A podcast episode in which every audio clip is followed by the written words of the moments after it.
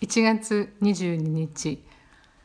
スウェーデンでもボルボとかがあるように自動車業界は非常に重要な地位を占めています。部品を作っている会社だけでも業界の団体に属しているのが350社あり8万人ぐらいの人が働いているそうです。でこれから電気自動車の時代になると部品の数は少なくなり組み立て工程もますます自動化されこれだけの人がいない職がなくなるというのはもう目に見えています。それをどういうふうに移行させていくかというのを真剣に考える時期に来ているようです。昨日歯医者さんに行ったんですけどそちらでも今まで歯型をこう印象材というんですか型に歯に